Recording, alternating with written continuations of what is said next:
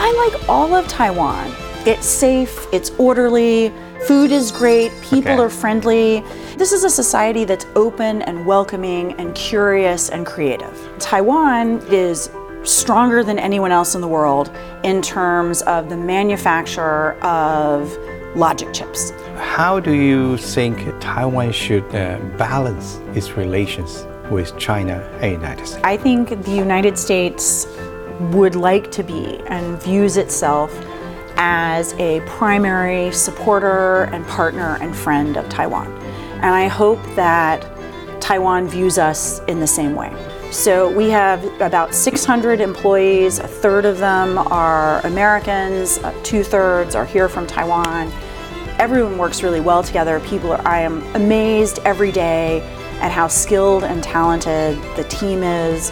We're going to do our award ceremony this afternoon and just reading through the award citations. Everyone works so hard. It's, it is an honor and a pleasure to work with people. And then Taiwan itself is just amazing. Is the war inevitable?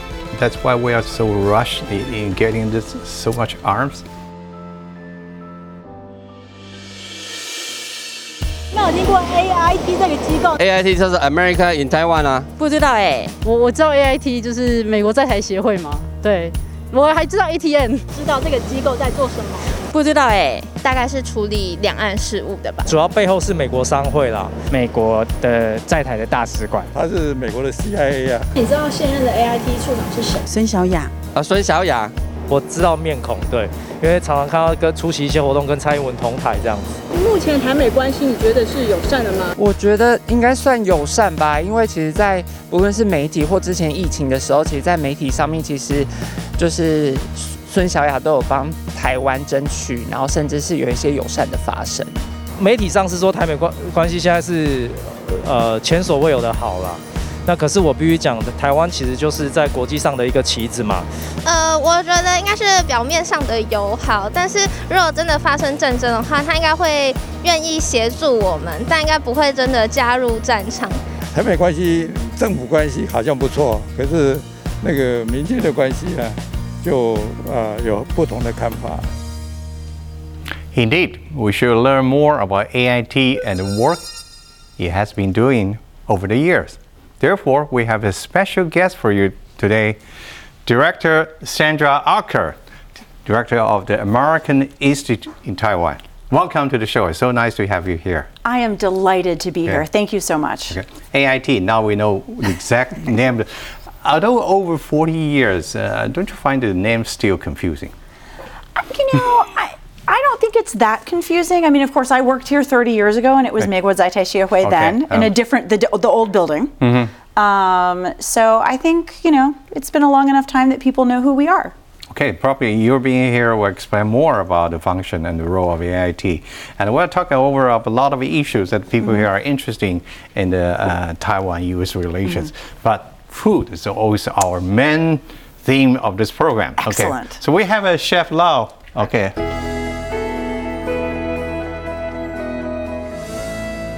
The first meal of today is xiaolongbao. Excellent. Do you like that? I do like Xiaolongbao. Okay. Here we have. Okay. Go ahead, please. So what what's on the inside? Uh, pork. Pork. Excellent. Yeah.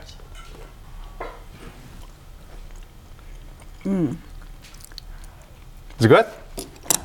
Oh, that's very good. Okay. So Thank you. we know you are very skillful in using your chopstick. That's the purpose of this shell serving shalom. Hey, you, you been here uh, the first time you served here over 30 years ago, right? That's Um, right. Okay, that's your first Well, mission. Is maybe uh, not over 30 years. Let's just say 30 years. 30 years. You make me seem old. Okay. Oh, right. You look young. You look young. Don't worry about that. But I've been worried. Uh, I've been wondering. Uh, is that your first uh, assignment as a, a, uh foreign service office? Yes. Okay. Oh, They choose you, or you choose to come to Taiwan? So the way our system worked, uh, the way our system works. So I I took the foreign service exam while I was in college. Okay. I got my congratulations, you're hired letter about a week before I graduated. I went into training, and so that was 1991. I went into training uh, that summer in August. I was in training for a little bit less than a year, and in say July of 1992, I came to Taiwan for the first time. So in our system, uh, f- you make a list of where you'd like to go, and then human resources tells you where you're going to go. Okay, you, you to, to fill out the, your preference. You fill out your preferences. Okay. But for for me, it was very simple because I had studied Mandarin Chinese at university and um, had wanted to do a junior year abroad. But my junior year was 1989, and of course, the Tiananmen Square incident happened um, in Beijing. All right. All of the mainland China programs were canceled. So I did not do a junior year. I'd never lived in a Mandarin speaking place before. So there were, I think, two slots for my training class in Taiwan, and I put them both first. Okay, that's a great choice. I mean, uh, do you remember what was like back then? The, Absolutely. Your impression about Taiwan? Yes. Yeah, tell us. So actually, I, I, the when I first came off the plane, I remember thinking It was the longest flight I'd ever been on in my life. Okay. It took like 30 hours. My. It was a long, long flight. People could still smoke on the plane. It was that long ago. Yeah, I remember those days. Yes. And I stepped off the plane at the Taoyuan airport, and the first thing I thought was, I've gotten on the wrong plane and I've gone home to Tampa. Because. Because Tampa, Florida in the summer and northern Taiwan in the summer, yo ru, yo mun. It's not nice weather, and you get hit with that wall You want to get heat. away from that. But Well, and I end thought- up well, coming but back. I remember thinking, oh, I can live here. Like Uh-huh. this is not so different. It feels just like home. Um, and I think coming back 30 years later, Okay. a lot of things are still recognizably the same, particularly down by the old AIT. Although the the Da'an Forest Park, I remember when it was just sticks. There was Okay. nothing there. Um, and it They're is just starting to build it. That they were right? and it just and so it was it was like a construction site it had Okay. metal walls all All right. around it there were no trees Now? and now oh i'm older than the trees it's just They grow so well, you know. They want to welcome you back. That would be oh, great. Okay. So, uh, um, what, what's what's the significant change you have witnessed uh, over the years besides the Da'an Park and uh, our society, our people? Especially, I want to ask you about how have we changed our traffic? Have we improved our traffic? So you know i think traffic has definitely improved from 92 to, to 94 at that point uh, I guess the Taipei city government was building the first MRT line. Okay. So you had the traffic, plus you had construction Mm. and all the major roads. So the traffic was really bad, and there was a lot of jaywalking. I've noticed now that people line up to get on the bus instead of just like fighting to get through the door. Um, and people wait for the little green man to tell them to walk across the street. So it's much safer for a pedestrian than it was before. And things like the high speed rail and the highways make Okay. it much easier to move around uh, Taiwan. It's safe, it's orderly, uh, the weather is kind of dismal. Uh, Still the weather. the, but the food is great. People Okay. are friendly. It's an open society. Mm-hmm. You know, people are interested in foreigners. Mm. In a lot of places, people are very reluctant to engage with foreigners for one reason or another. But here, this is a society that's open and welcoming and curious and creative. And how do you evaluate uh, the, the change over the time of the Taiwan-U.S. relations? Well, I think one of the people at the trailer said the media says the relationship is the best that it's ever been. I think that's true. Um, I think there is a lot of respect in the United States for Taiwan's democratic transition. So when I was here in the early 90s, that transition was still underway. It's now thoroughly in place. Uh, Taiwan has really strong democratic institutions. It administers free and fair elections. We are 100% confident, no matter what the question is, um, that voters are asked to vote on. You know, the referenda a few years ago, local uh, government elections last year, the island wide elections next year, that the will of the people will be clearly and accurately represented in the polls. And that's really good. Um, I also think that when we look at, at Taiwan, we really see a society that manages to bring together high tech and creativity um, which is not usually, I think, in places you, and even in the United States, you feel that you can do one or the other. You are either humanities or STEM.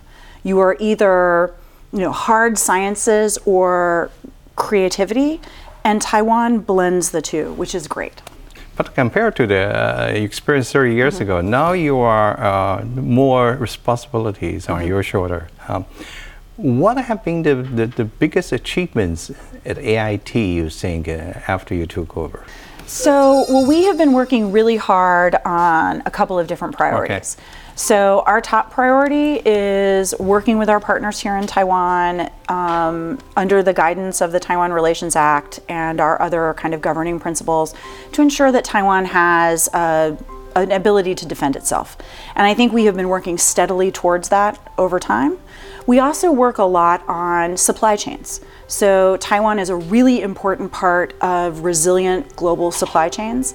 Um, and that means we encourage uh, Taiwanese investment in the United States. Ameri- we support American investment here in Taiwan. Two way trade is really strong, both in goods and services. Taiwan is our ninth largest trading partner, which is a really high level for a place with only 23, 24 million people. It's also our sixth largest market for agricultural products, like those lovely potatoes.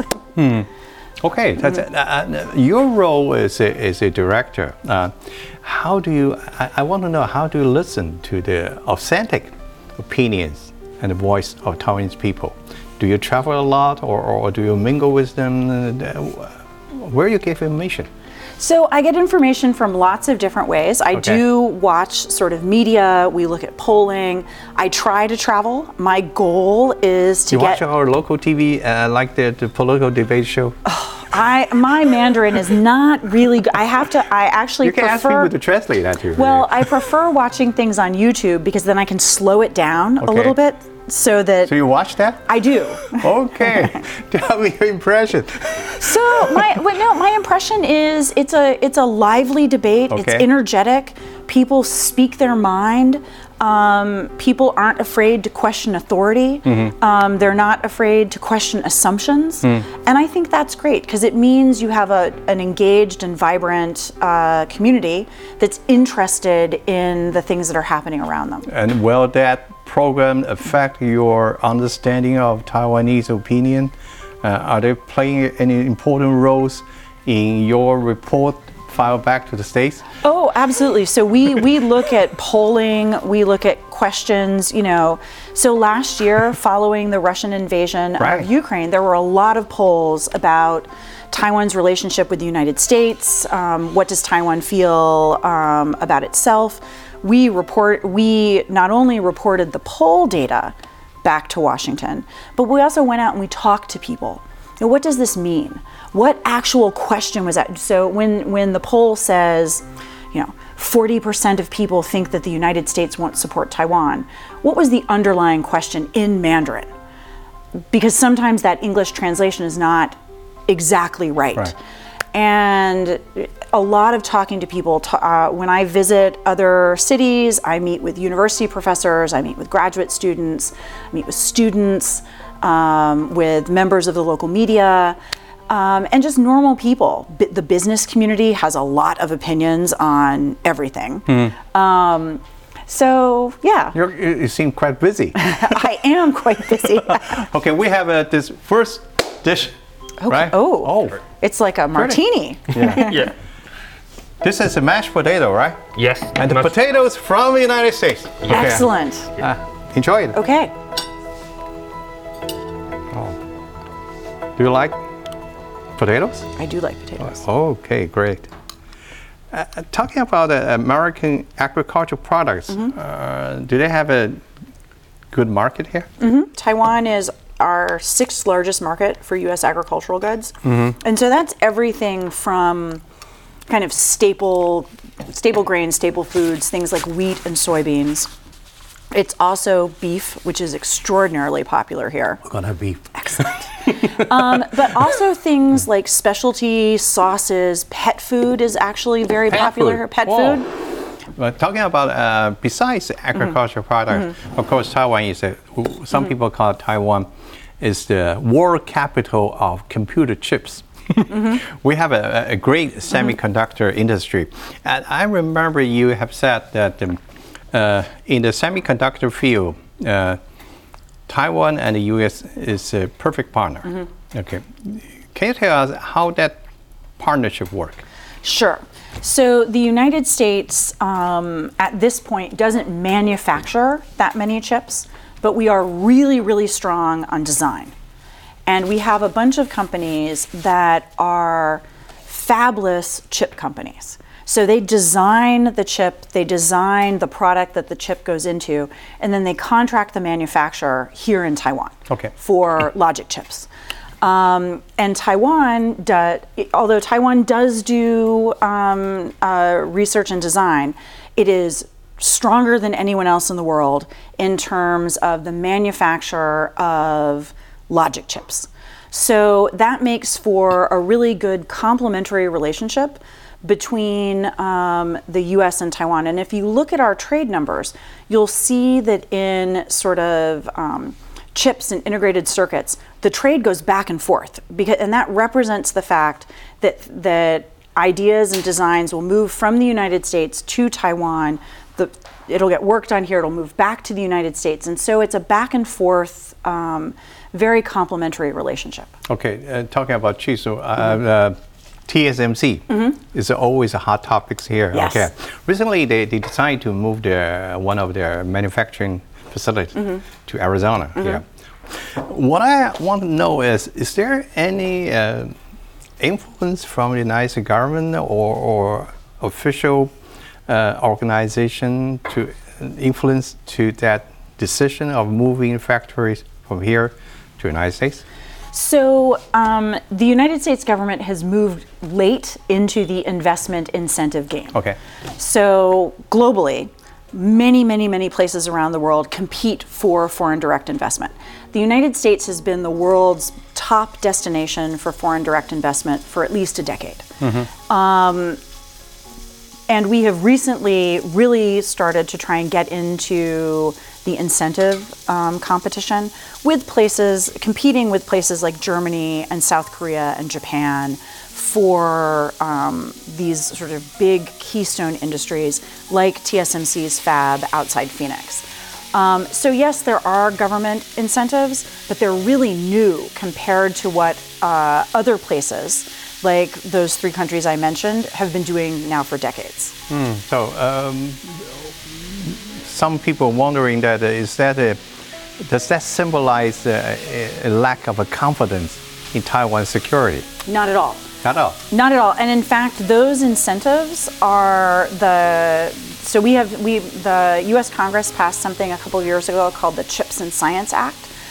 Those incentives are source neutral. So those incentives go to any new semiconductor investment in the United States, whether it's an American company, a Japanese company, a Korean company, one from Taiwan, one from Europe. So it's not designed to like move Taiwan industry to the US. It's designed to move the very best of global chips industry to the United States.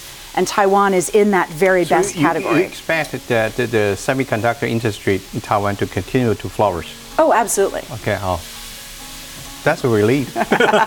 you know, people worry. Um, and uh, uh, how about the trade, the trade agreement? We recently we, we, we read, um, we heard from President Tsai and from your government. that You recently announced uh, it's going to have this uh, complete of this what called 24th century trade uh, initiative Right. between United States and Taiwan. Uh, uh, what benefits can we get from that?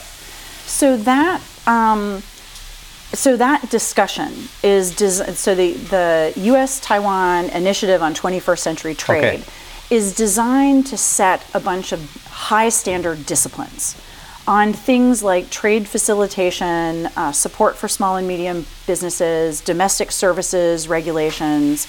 Those are the topics that they um, have finished talking about now, and we are hoping they are going to sign sometime soon. Do you know the date? I do not know the date. Okay. so let's make it a secret. So, so we'll wait and see. Okay. Uh, so I can use my one of my few Chengyus, which is 我们应该拭目以待. Great. Yes. 拭目以待. So I hope it's coming pretty soon. But- Knock on wood. A lot of people uh, want to have this um, bilateral trade agreements signed between the two countries. How far away from that? So the, the issue with a bilateral trade agreement is not a Taiwan issue, it's a US Congress issue. Okay. So any trade agreement would have to get support from a supermajority in the Senate. And as you have probably seen from ongoing news about the US Congress, the Senate is split almost 50 50. So getting 60 senators to agree to anything is, is just really hard. So you, you are working with our government to, to accomplish that? So right now we're focused on the 21 uh, Initiative? the the 21st Century Initiative, um, which provides a lot of building blocks that are useful and will help sort of make trade easier for um, producers both in the United States and in Taiwan. But at this point, that discussion does not include um, sort of binding tariff measures. Okay. Uh, how about uh, our representation in the world? I mean, uh, over the pandemic era, okay, the lack of uh, representation of Taiwan in the World Organization is, is, is, is exposed. People talk about it. We send our people to WHA, we, we, we were turned down. I mean, they, they do refuse a lot of things. And you also mentioned, I remember, that um, you support or you support meaningful uh, representation in World Organization. Can you share with us the progress in that? So we have been working really hard on it. I think there are there are some places where Taiwan is a full member.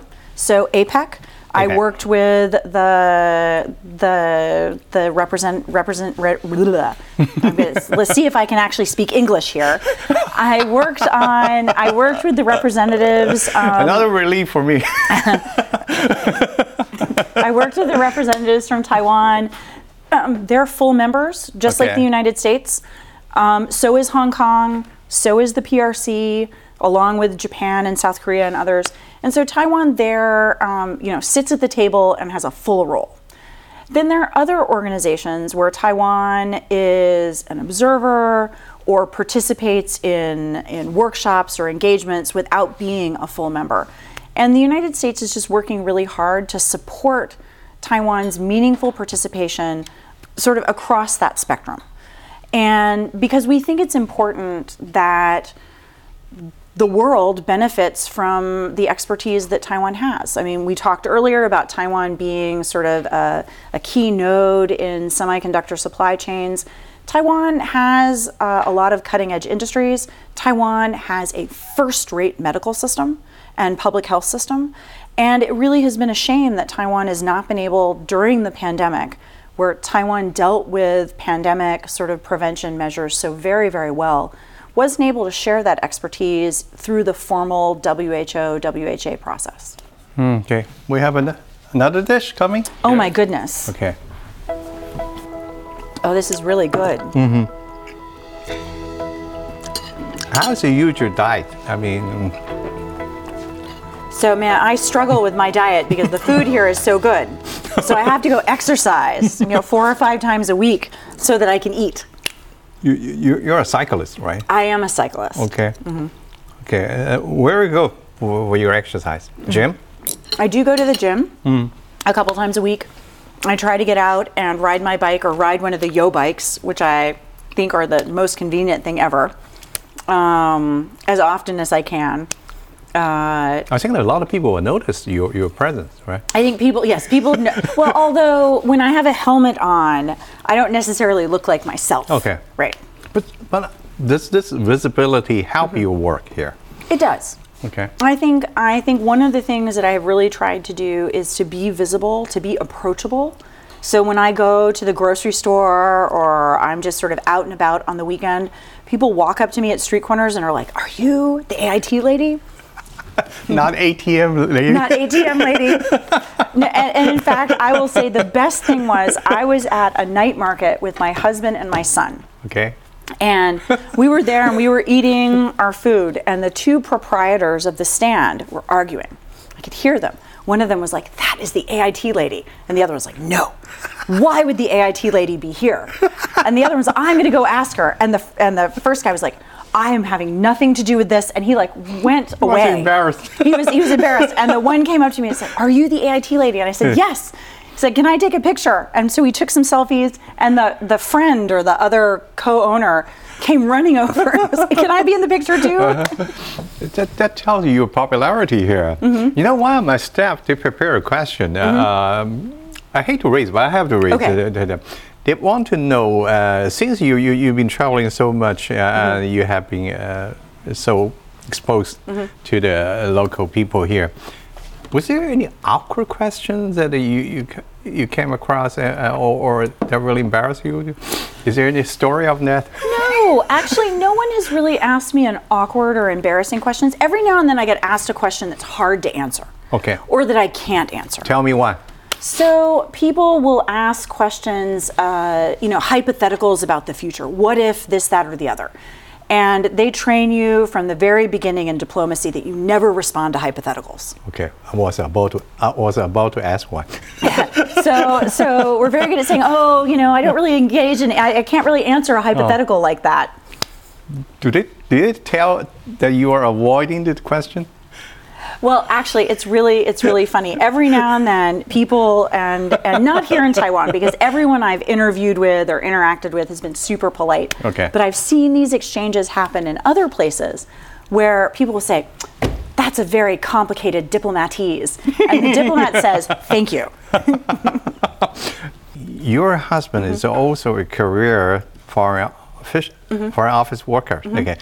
He's now stationed in Turkey. That's right? correct. Mm-hmm. Okay. Uh, what's the benefit, or, or what's the things that not really uh, good to be a, a, a couples both working for for, for uh, diplomatic mission? So, well, I would say the main um, good thing about it is my husband and I, throughout our married life and our career, we've always known and been able to understand what the other person was doing. Know, if I were married to an optometrist or, you know, a- an environmental scientist, I think we would have difficulty talking about each other's jobs, right?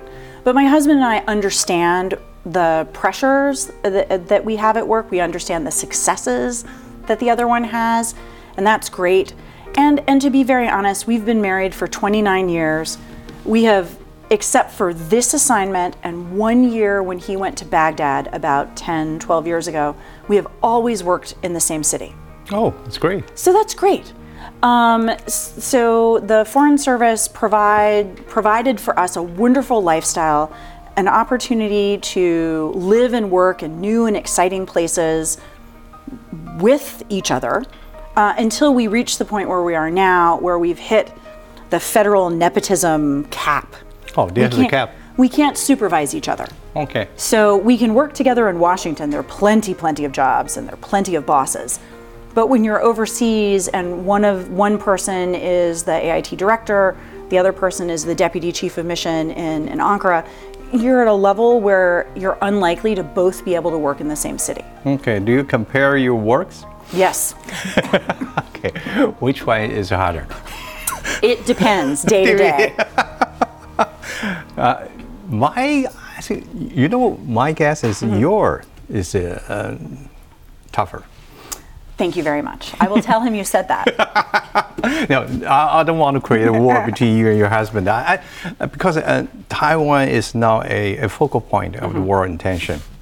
Uh, let's talk about that sir. first. The arms sales. Okay.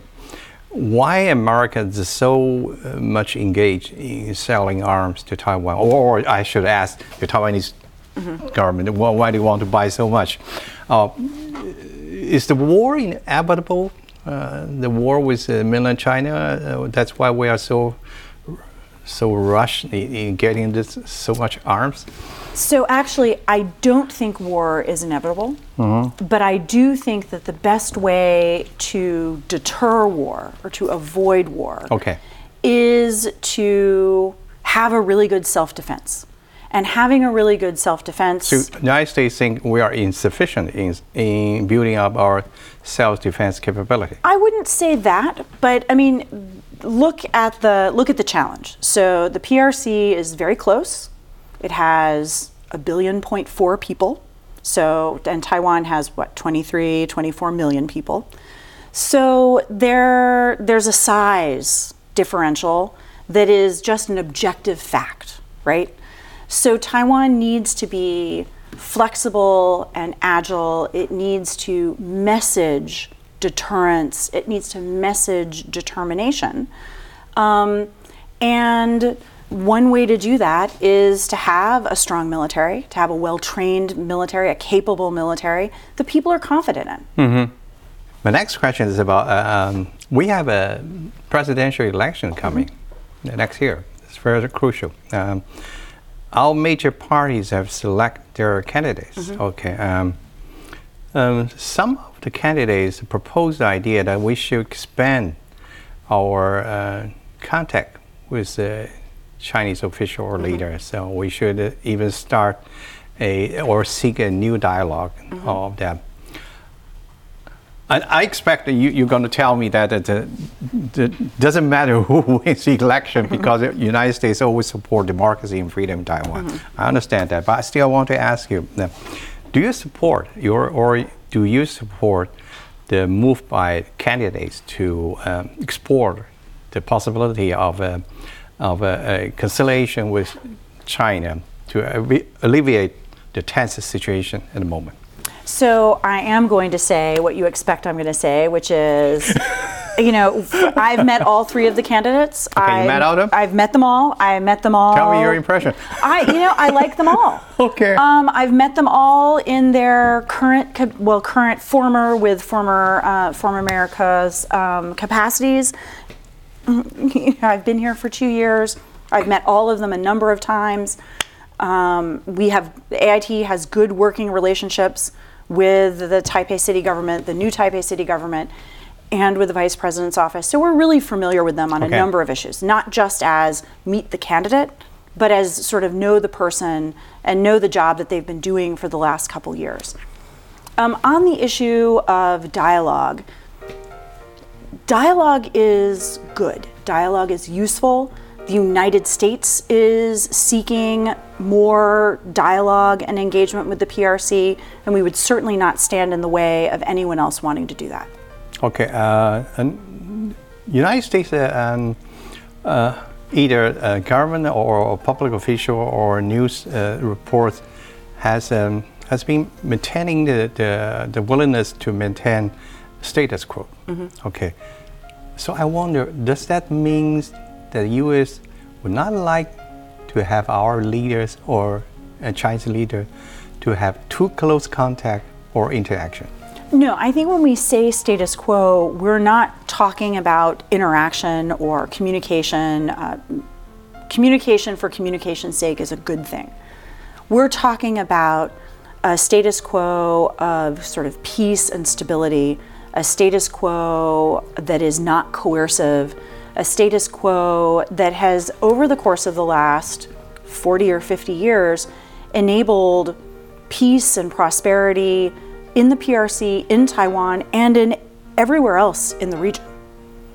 So you support, you do support our future leaders to have closer contact with the officials in mainland China? Sure. Okay. Uh, we are hoping that our leaders have closer contacts. okay. I, I, with I think, do you think that will help the, the, to ease the tension? I hope it will. Hmm. I hope it will. I think I think communication and having communication channels there it's important. Hmm. It can be challenging. Um, you need to have a message to communicate.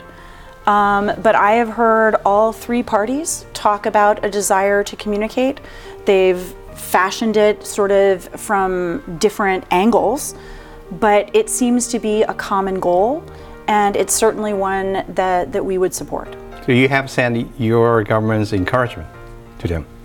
So I'm not going to tell you what we ta- say in private conversations, but in general, communication is good. Okay. Uh, will this, the result of this coming election, will, will that um, affect the Biden administration's commitment to Taiwan?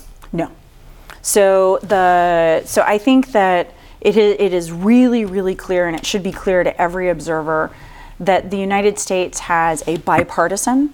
In Congress, we have a bicameral, so both the House and the Senate, level of support for Taiwan that has not wavered as our administrations change or as um, leadership changes here in Taiwan. How do you think uh, Taiwan should uh, balance its relations with China and United States? So I think the I think the United States would like to be and views itself as a primary supporter and partner and friend of Taiwan. And I hope that Taiwan views us in the same way. Um, I don't think it is a zero sum game uh, with the PRC. Um, obviously, Taiwan needs to chart its own path in its relationship across the straits.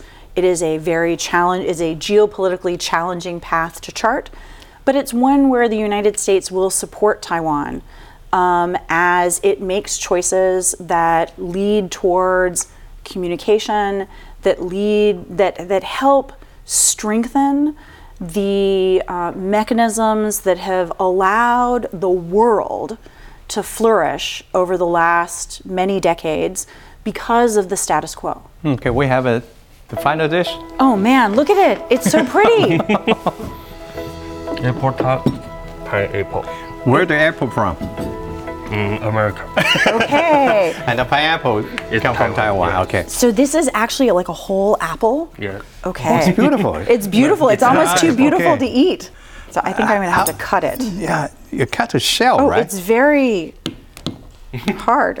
Oh. Oh, look at that. Oh, wow. All right. Well, I've deconstructed it now. So I have a map here, and there's six pictures. Mm-hmm. Each represent a landmark building, either a landmark building of a, a major Mhm. city or, or famous tourist attraction. Mhm. Your mission is, may I? Your mission, what I like to do is uh, tell us the location of Okay. each of these pictures, placed you showing on these pictures. Tell us the location on this map. okay. So the Pingxi Sky Lanterns in You went there? New Taipei Right, City. right. I've been there. Where? Put it. It's it's up here somewhere. okay. This is the Taichung um, Performing Arts Center. Exactly right. Where's Taichung? Taichung is right there. I can even read Taichung. Look at that. okay, now I have to look at that top picture. Let me see. Is that the Pop Music Center in Kaohsiung? Correct. Okay, so that goes down here. It's kind of right next to our building. The Are we other- making this too simple no, you're you? not making it too simple because I've now got the two things. I know that the the the ships and the bridge are both in southern Taiwan. I give, I, you, I give you a hint. okay, They are both on uh, or close to eastern coast. okay. I'm uh, okay. So this one we actually just had on the AIT Kaohsiung The Instagram page Yeah. Because one of our uh, American staff members and his family visited there. All I know is that it's in southern Taiwan, so I'm just going to stick it Actually, there. Okay. Here. Is it Taidong? Taitung. Okay. San, Sanxiantai. I am going. It's giant rocks. I am going to go to Taidong for the balloon festival. Oh, I am so looking forward to June, it. right? Uh, July? Late June, early July. Yes. Okay. And the the the boats are they Orchid Here, Island? Orchid. Okay. Or- Orchid Island. Okay. Lanyu. I have never been to Lanyu. Yeah. Perfect. Okay. Okay. Now I know you are so familiar in Taiwan. I guess you are the first director of AIT who can complete this test. I don't know. I think I think there we have I, we have had many previous Which part of directors here. Taiwan you, is your favorite? You know, I like all of Taiwan. Mhm. Um, but this, the Pingxi Sky Lanterns, is was one of the most beautiful things I've ever seen. I like that too. So, your work here, and uh, I think that the last question or the last part of our interview I want to know is uh, uh, what's the favorite area or favorite scenes that you are being the director here? Oh man, that's hard. That's Mhm. like saying which is which one of your children is your favorite child. and this is I, I think actually my favorite part of being the director, this is going to sound really dumb, my favorite part of being the director is being the director. Um, one, it's a professional dream come true. Two, I have a fantastic team. So we have about 600 employees. A third of them are Americans. Uh, two thirds are here from Taiwan. Everyone works really well together. People are. I am amazed every day at how skilled and talented the team is. We're going to do our award ceremony this afternoon, and just reading through the award citations, everyone works so hard. It's it is an honor and a pleasure to work with people, and then Taiwan itself is just amazing. So Uh, I just, I, being the director is my favorite part of being the director. Um, in about a week or so, I'm going to meet the Fulbrighters. Taiwan has the largest Fulbright program in Asia. Um, it's the State Department's flagship exchange program. It is a, it is an honor and a joy to meet the really, really smart, smart scholars and researchers that come at the high end. And they also have a whole bunch of really young, energetic English language associates who come here to Taiwan and they teach English in elementary schools all over the island.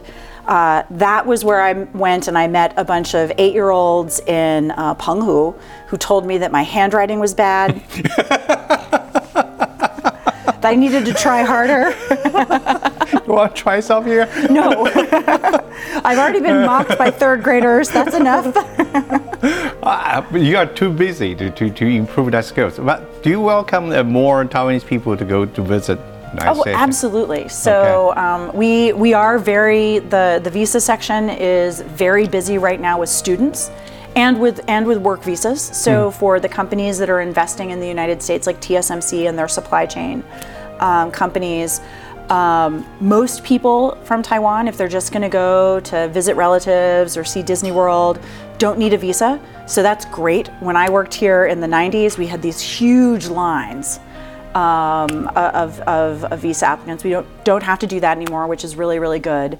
And it enables much freer travel. And I think we really are pretty much back to the pre pandemic levels, which is great. Okay. Uh, Uh, I think we, we are really, uh, uh, after you being here and elaborated so much uh, about the, the question we have for you, uh, we do appreciate your coming here and uh, look forward to have even stronger relation between the United States and I hope so. Taiwan. And I think part of the credit goes to you. Thank You're you. very polite. Thank you. Thank you, thank you. And thank you for enjoying our show. And uh, I see. I, I keep the potato. You should keep the potatoes. Can I take my, my, my meat home? It's delicious.